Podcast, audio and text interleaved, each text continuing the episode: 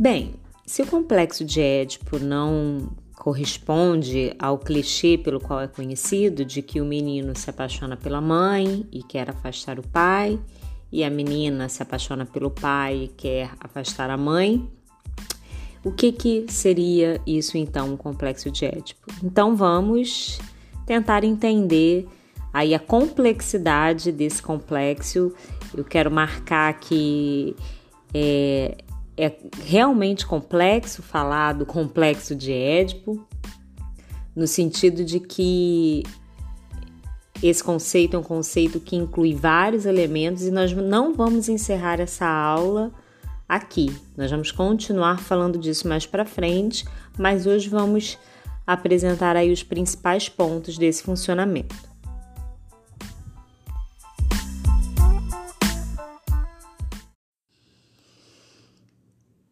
Então, o complexo de Édipo ele vai estar inserido na fase fálica, dentro daquelas fases de organização da libido que nós já vínhamos estudando. É muito importante que a gente entenda que o Édipo não é um estágio da psicologia infantil com uma data para começar e para terminar. Ele é muito mais que isso. Ele é uma estrutura, né? Ele nos oferece uma estrutura para pensar aí o ser humano e as suas relações, a sexualidade e, e a incidência do desejo, ao mesmo tempo que ele é estruturante. É estruturante porque é o ponto onde ocorre a clivagem da subjetividade nos dois sistemas, inconsciente, pré-consciente e consciente. O ponto onde essa clivagem vai acontecer no indivíduo, ok? Ele é um conceito crucial da psicanálise que tem duas dimensões. Uma dimensão é a dimensão do complexo que vai incidir sobre a história individual. A outra dimensão é a dimensão da estrutura que ultrapassa o individual e está posta para todos. Ele é uma realidade porque o que acontece nesse complexo, ele é um drama que é real para a criança que o está vivenciando. Ao mesmo tempo é uma fantasia, porque o que acontece nesse drama são cenas fantasiadas. Ele é um conceito, porque ele é um conceito, como nós já falamos, importantíssimo para a psicanálise, para pensar o adulto, e ele é um mito, porque é uma fábula simbólica que vai pôr na cena uma criança encarnando aí essa força do desejo. Nesse sentido, ele também vai ser uma crise sexual que molda uma fantasia do inconsciente infantil e vai ter força de definir a identidade sexual, vai determinar os traços de personalidade e fixará aptidões em gerir conflitos afetivos.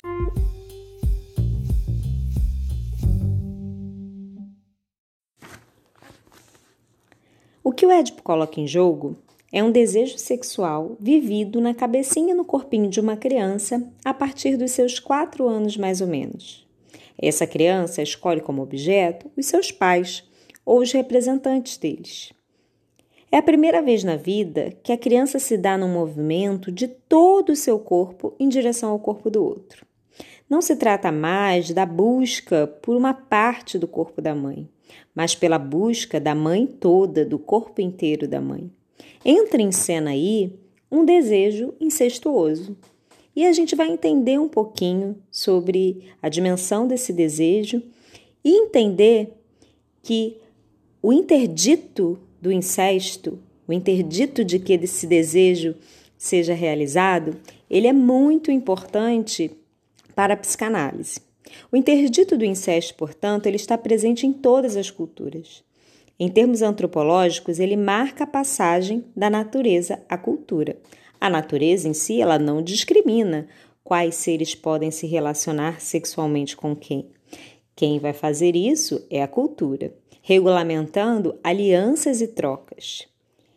Essa regulamentação de alianças e trocas, o interdito do incesto, portanto, ela tem uma relação com Édipo, mas ela não se identifica diretamente com ele, porque a interdição do incesto em si ela vai se referir às trocas e alianças no grupo social, não se pode se relacionar sexualmente com as mulheres do seu parentesco. Existe uma necessidade de troca entre as mulheres de um grupo social e as mulheres de outro grupo social. E disso que se trata a interdição do incesto. E por isso se referindo a trocas e alianças no grupo social. O complexo de Édipo, ele vai se relacionar com isso, mas ao que ele se refere é ao desejo. E o que, que seria então esse desejo incestuoso que entra em cena ali no complexo de Édipo? É um desejo virtual, não passível de ser saciado. O objeto, como nós já falamos, é um dos pais ou seus representantes. Tem como objetivo alcançar o gozo e não o prazer físico. O que é o gozo? O gozo é aquilo que iria proporcionar uma união plena, provocando uma fusão é a busca do um, quando se busca uma completude entre dois para se tornar um. É, portanto, um sonho irrealizável. É o desejo, na verdade, no fundo, o desejo de retorno ao útero. Por que o que, que é uma criança dentro do útero de sua mãe? É o estado de união com a mãe. E é o desejo de se alcançar, portanto, esse um um com um maiúsculo, para mostrar esse, esse um que visa essa fusão completa. É uma figura mítica do absoluto, figura mítima que vai se referir, portanto, a todo desejo que vier após ele. É muito importante a gente deixar claro que esse desejo incestuoso que nós estamos colocando aqui nessa cena que aparece no Édipo, ele não tem nada a ver com os abusos sexuais praticados por pais em crianças. Isso é uma representação de uma devassidão que acomete algumas famílias e tem efeitos muito graves. Não é disso que se trata é, aqui. Quando isso acontece nessa fase, coloca muitas questões em jogo aí, justamente porque o desejo está em jogo nessa fase para a criança. Mas não é disso que se trata quando nós falamos de desejo incestuoso, ok?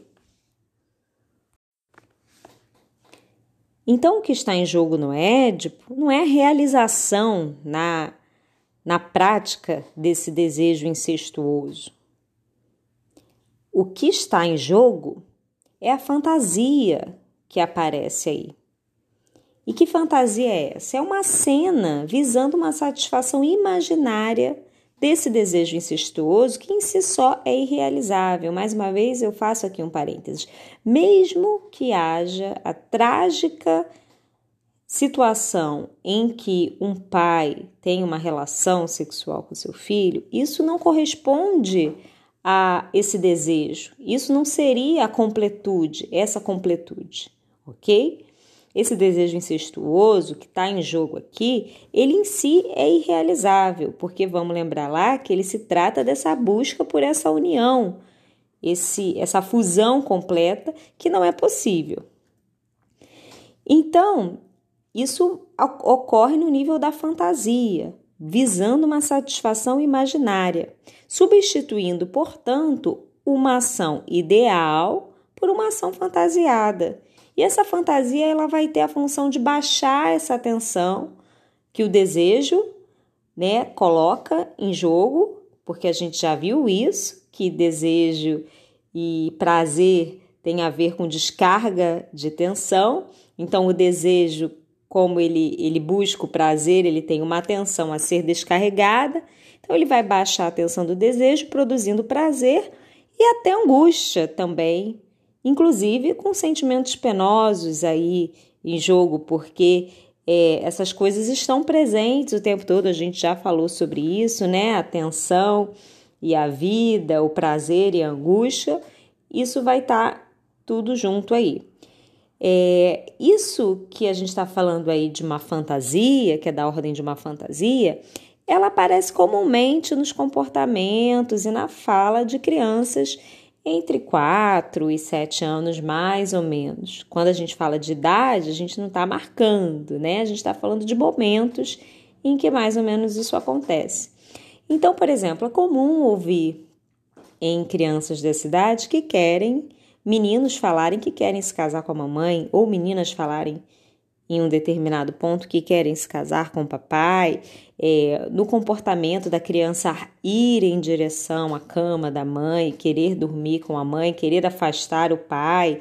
Quando um casal se beija, a criança entra para separar os dois e, e voltar a atenção da mãe para si. Então, é nesses falas e comportamentos que essa fantasia que está ali povoando o imaginário da criança aparece.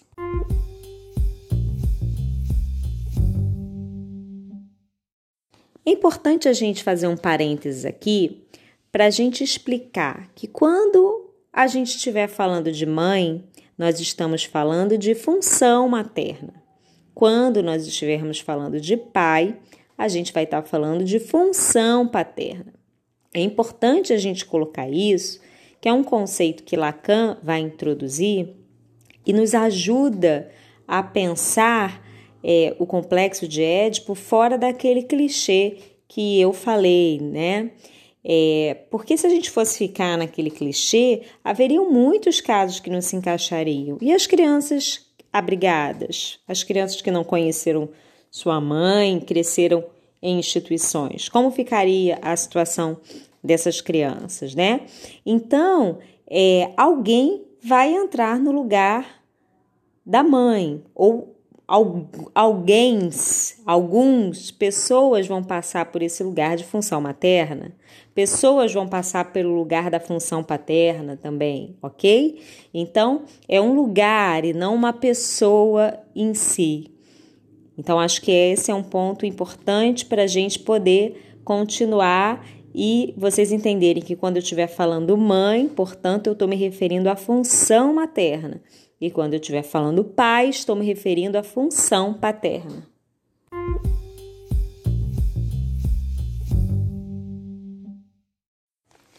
Hoje nós vamos falar do funcionamento geral do complexo de Édipo. Na aula que vem, nós vamos colocar como isso ocorre no menino e como ocorre na menina, ok? E para a gente entender como se dá esse funcionamento geral, eu vou tomar emprestada a forma como Lacan leu isso, porque me ajuda a transmitir para vocês e eu acredito que ajuda vocês a entender também.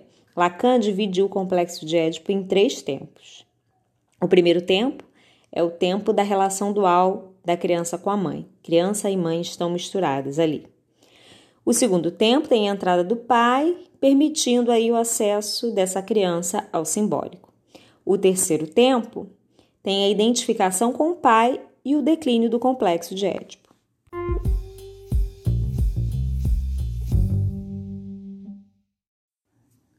E para a gente continuar destrinchando aí esses tempos, vamos dar uma paradinha para entender o que, que é o complexo de castração.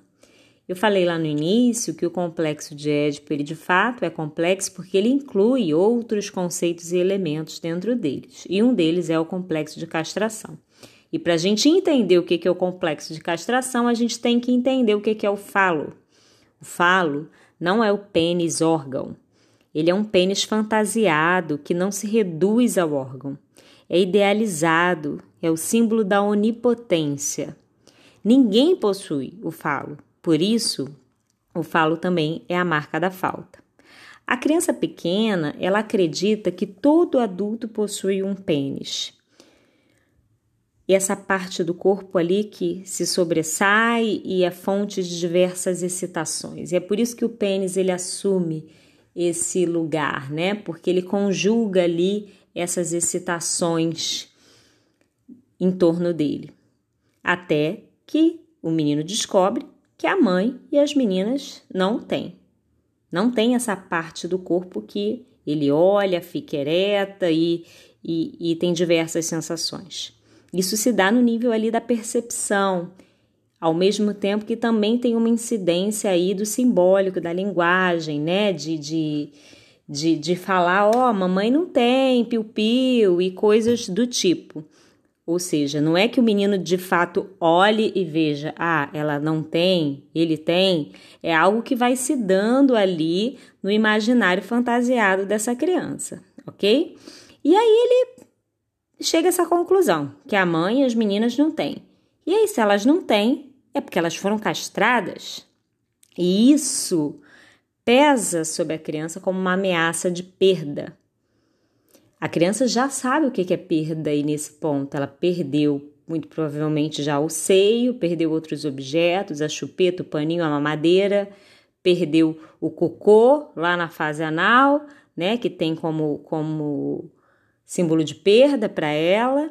Então ela já sabe o que, que significa perder um objeto. Então, ela, ela isso, isso pesa para ela como ali como uma ameaça. E o agente dessa ameaça é o pai. Essa marca dessa falta, disso que está passível de ser perdido, é completada com a ideia do falo imaginário. Ou seja, qualquer coisa que vá preencher essa falta entra nesse lugar do falo, portanto, ok?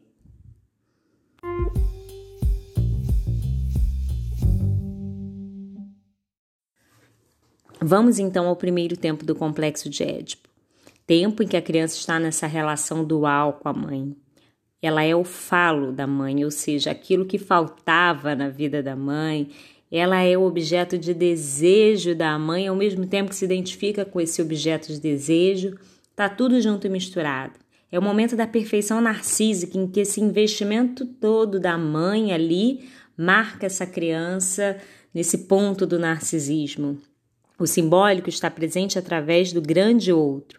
Quando a gente escreve esse outro com O maiúsculo, isso é para diferenciar do outrinho, que é o semelhante. Esse outro que está ali presente na vida da criança, ok? E esse grande outro nessa fase é a mãe. Então, o simbólico está presente a partir do grande outro. O código da linguagem é o lugar do grande outro, é o grande outro que está ali falando, né? Vem aqui bebê da mamãe, mamãe está aqui e tal. Nesse sentido que eu falo que o simbólico está presente através do grande outro. O segundo tempo do complexo de Édipo é quando tem a entrada do pai, ou seja, da função paterna. E aí vem o advento do simbólico. Esse pai para a criança é o pai totêmico, Totêmico, porque Freud tem um texto chamado Totem em Tabu, em que ele fala de um outro mito também, em que há um pai ali que ele é possuidor de todas as mulheres e possuidor do gozo. Então é esse pai totêmico que está aqui na fantasia da criança e, portanto, é um pai terrível e interditor. Mais uma vez eu falo que isso se dá ao nível da fantasia inconsciente da criança. Essa criança também ama esse pai, também se relaciona com ele ali, mas essa fantasia está presente nessa, nesse tempo do complexo. Ele é esse interditor que pode privar a criança do seu objeto de desejo, assim como privar a mãe desse objeto fálico. Ele vai ali marcar um corte. Não pode ter a mãe, para a criança ele fala isso, ó. Você não pode se unir completamente à sua mãe. Vamos lembrar lá daquele desejo incestuoso que a gente falou, que é essa tentativa de fusão com a mãe, e o pai vai marcar esse corte. Não pode se fundir com a mãe. E ele também aponta para a mãe falando isso: ó, não pode fundir com a criança. A criança não é o seu falo. E eu, então ele marca essa separação, ok? É, esse pai, ele Pode ser um pai, um pai representado por uma figura de um homem que ocupa o lugar do pai, como ele também pode ser representado por pessoas, outras pessoas, ele pode ser representado por instituições, como por exemplo a escola, a escola que vai ali marcar essa separação da criança com a mãe, justamente mais ou menos nessa idade. Vamos lembrar aqui quantas situações a gente já viu em como é difícil para uma criança entrar na escola e para a mãe também se separar dessa criança. Então a escola ela também entra nesse lugar de função paterna. As instituições, a justiça e, e, e outras instituições também podem ocupar esse lugar da função paterna, que é o lugar da lei, ok? É, então é esse momento de corte em que vai privar a criança por um lado e a mãe por outro. E aí vai ter a superação desse momento de perfeição narcísica. A criança vai descobrir ali que ela não é a última bolacha do pacote da mãe. que a mãe tem outras bolachas que ela gosta também. A mãe não quer ficar só com ela. A mãe também quer trabalhar, quer namorar com o pai, quer fazer outras coisas. A mãe, inclusive, às vezes vai preferir estar com o pai do que com ela, vai preferir trabalhar do que ficar com ela, ok? Então, existe essa superação dessa perfeição narcísica. E Dessa forma, a submissão, o acesso a essa lei do pai que se dá através do discurso da mãe. É a mãe que vai legitimar esse lugar do pai aí de alguma forma. Quando essa função paterna ou o nome do pai ou metáfora paterna como Lacan chama não incide sobre a criança, a gente tem a psicose. OK? Esse momento do Édipo ele é correlativo ao recalque originário. Na outra aula, a gente viu sobre o ponto zero do recalque o recalque orgânico. Então, vamos falar um pouquinho agora sobre o recalque originário.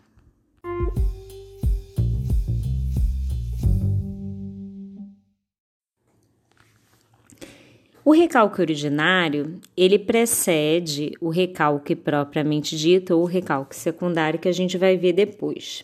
Ele tem como mecanismo um contra-investimento, que é uma defesa contra um excesso de excitação que provém do exterior. Então, é, esse corte, né, que o pai faz ali, ele ele faz a criança entrar nesse movimento de contra-investimento, que vai constituir o núcleo embrionário do sistema inconsciente. Esse é o próprio momento da clivagem do sujeito, né, em inconsciente, por um lado, e pré-consciente consciente do outro. Ok? E esse movimento de contra-investimento vai constituir esse núcleo que vai formar o que a gente chama de inconsciente, que vai ficar constituído de representantes da pulsão são imagens ou objetos de algo que vai se inscrever ali nos sistemas minêmicos.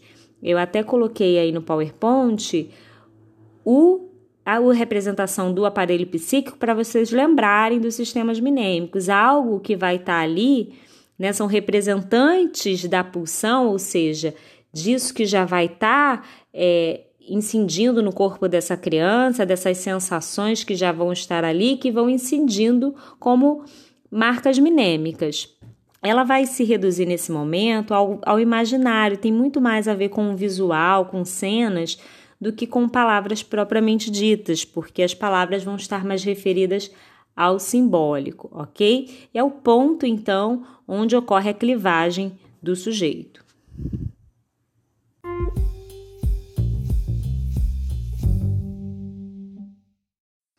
Entendendo isso, a gente pode voltar lá a falar do segundo tempo, que é dessa entrada do pai que faz esse corte aí e produz aí o recalque originário. É, e aí, nesse movimento em direção a essa lei paterna, né, essa metáfora paterna, a criança vai substituir o ser, ser o falo, por ter, ter um desejo por possuir, só que um desejo limitado, ok? É, essa castração exercida pelo pai é o recalque do desejo incestuoso de união com a mãe, produzindo então essa clivagem que é correlata dessa castração simbólica que incide sobre o falo, sobre esse representante aí ideacional de onipotência, ok? E nesse momento o pai ainda é a lei, e a criança vai se constituindo aí como um eu. No terceiro tempo do complexo de Édipo, o pai deixa de ser a lei e passa a ser o representante dela. No segundo tempo, o pai é a própria lei. Vamos lembrar lá o que eu falei do pai totêmico, esse pai todo, possuidor de todo o gozo, de todas as mulheres, né? É, aqui essa castração que incidiu sobre a criança também vai atingir o pai. Então ninguém é mais o falo, ninguém mais possui o falo, ninguém é mais a lei. O pai, ele sim, ele passa a ser o representante dessa lei. E aí substitui-se o eu ideal, a questão lá do narcisismo, pelo ideal do eu, aquilo que a criança idealiza que ela quer ser. Nesse sentido, ela se identifica com o pai que representa a lei, ok? E interioriza essa lei. Essa interiorização possibilita a criança se constituir como sujeito e, portanto, separada da mãe.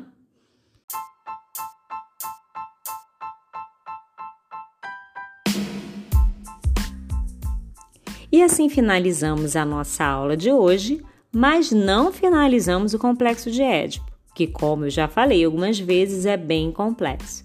Na aula que vem, continuaremos a falar como que esses tempos, né, e esse complexo se conjuga no menino e como que se dá na menina, ok? Um grande beijo e até o nosso encontro virtual.